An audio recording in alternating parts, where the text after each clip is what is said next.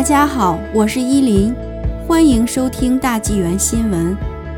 割草机噪音扰民，温哥华市议员建议淘汰。近日，温哥华市两位议员提出议案，希望废除以燃气为动力的除草设备，使城市变得更加安静。据 City News 报道，市议员莎拉·科比荣表示，他将在周二的听证会上提出议案，希望城市朝着更安静和更环保的方向发展。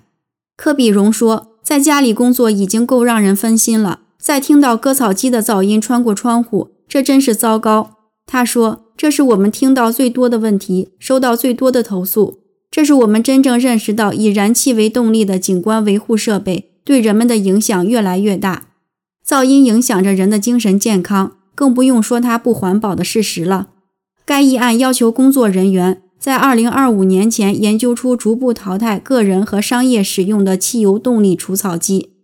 拟案的提议对公司来说可能是昂贵和具有挑战性的，并希望与行业保持协商。但科比荣说，这提案并没有要求我们立即停止使用以汽油和燃气为动力的除草工具。根据拟议的动议，温哥华市曾在一九九七年城市噪音工作队报告中规范了吹叶机和类似设备的使用。